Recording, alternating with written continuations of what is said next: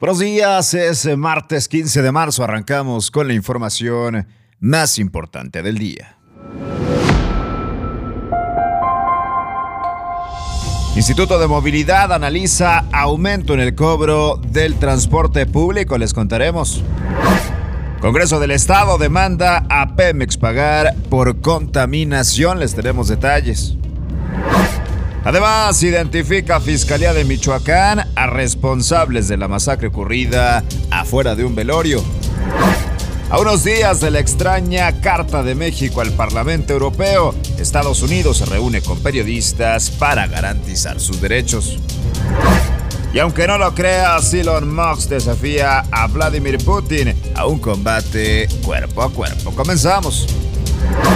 Qué gusto saludarte en este martes 15 de marzo con la información más importante del día y arrancamos con este tema donde la Comisión de Tarifas del Instituto de Movilidad alista una reunión para hoy donde pretenden iniciar el análisis para el ajuste tarifario del transporte público en el estado, que esto es un tema que se ha venido manejando ya desde hace varios años. Hay exigencias por parte de los empresarios transportistas de la necesidad de aumentar un cobro, aunque en estos momentos sería un golpe duro a la economía de los nuevo leoneses. En la convocatoria circulada, los integrantes de esta comisión se establece como único punto del orden del día el arranque de la discusión del nuevo esquema tarifario para usuarios y transportistas.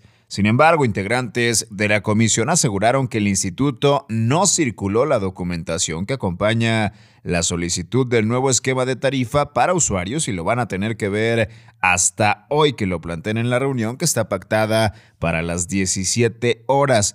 Cabe mencionar que el domingo, durante la presentación de la construcción de la línea 6 del metro, el secretario de Movilidad, Hernán Villarreal, afirmó que el instituto estaría analizando el tema de la tarifa, dejando entrever que podría aumentar el cobro del metro de 4.50 pesos. Hay que decir, no se ha ajustado desde el año 2004, 18 años sin un ajuste tarifario. Incluso los transportistas se han quejado de que las tarifas no se han ajustado desde el 2013, lo que ha obligado a sacar unidades que dan servicio en detrimento de los usuarios. Instituto de Movilidad analiza aumento en el cobro del transporte público.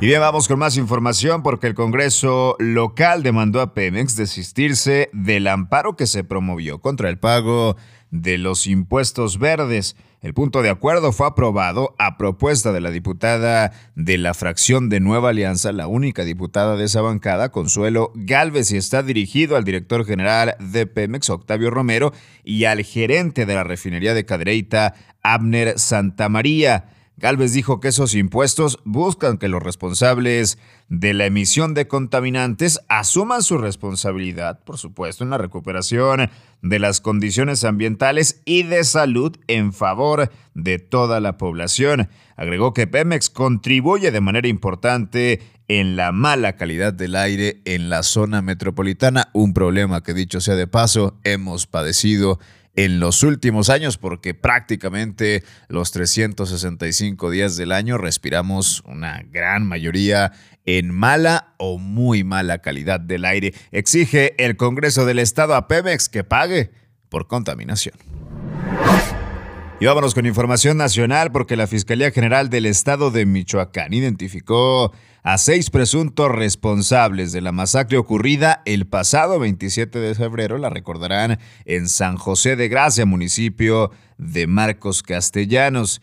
Ya se ofreció además una recompensa a quien proporcione información que ayude a su captura y López Solís reiteró que, derivado de las investigaciones, se sabe que Alejandro García Bautista, alias El Pelón, asistió ese día al sepelio de su madre, Elisa Bautista Pulido, el pelón dijo que iba acompañado de varias personas del sexo masculino y que desde muy temprana edad había estado ligado a actividades delincuenciales. Hay que mencionar que a tan solo 14 días del suceso se han realizado diversas diligencias y actos de investigación con la finalidad de esclarecer los hechos y localizar los cuerpos de las personas que posiblemente hayan sido privadas de su vida o en el caso menor también que hayan sido desaparecidas. Ya hay responsables por la masacre en Michoacán. El embajador de Estados Unidos en México, Ken Salazar, informó que se reunió con periodistas que se encuentran bajo el mecanismo de protección, esto del gobierno federal a través de su cuenta de Twitter. Salazar manifestó su solidaridad con los periodistas que se han enfrentado los riesgos de ejercer su profesión en México, uno de los países más peligroso para hacerlo. La reunión del embajador con los periodistas en riesgo ocurrió a unos días de la polémica derivada de la postura difundida por el gobierno mexicano sobre la resolución del Parlamento Europeo en la que solicitó de una manera muy burda, irrisoria y tristísimo el lenguaje diplomático utilizado por México, solicitó a autoridades nacionales garantizar la protección y reacción de un entorno seguro para periodistas y defensores de los derechos humanos. Así atiende Ken Salazar, embajador de Estados Unidos en México, a periodistas en peligro.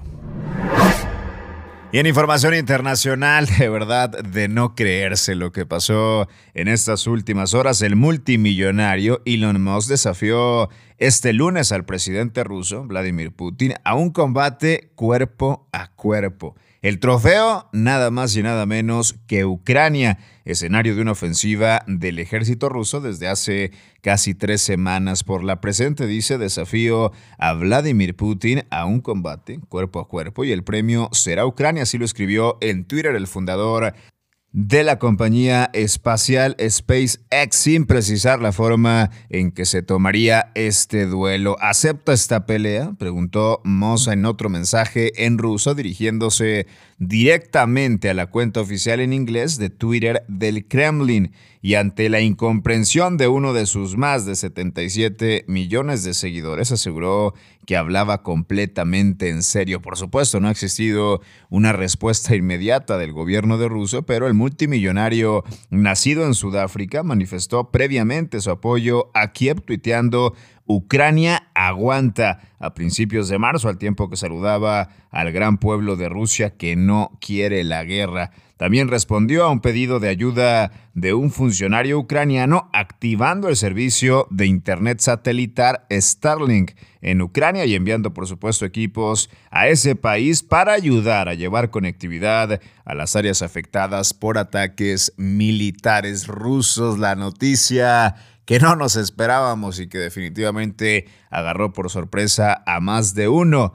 Elon Musk desafía a Vladimir Putin a combate cuerpo a cuerpo. Hasta aquí la información más importante del día. Esto es Contraportada por Altavoz MX y yo soy César Ulloa, arroba César Ulloa. Nos escuchamos mañana con mucha, pero mucha más información. Buen día.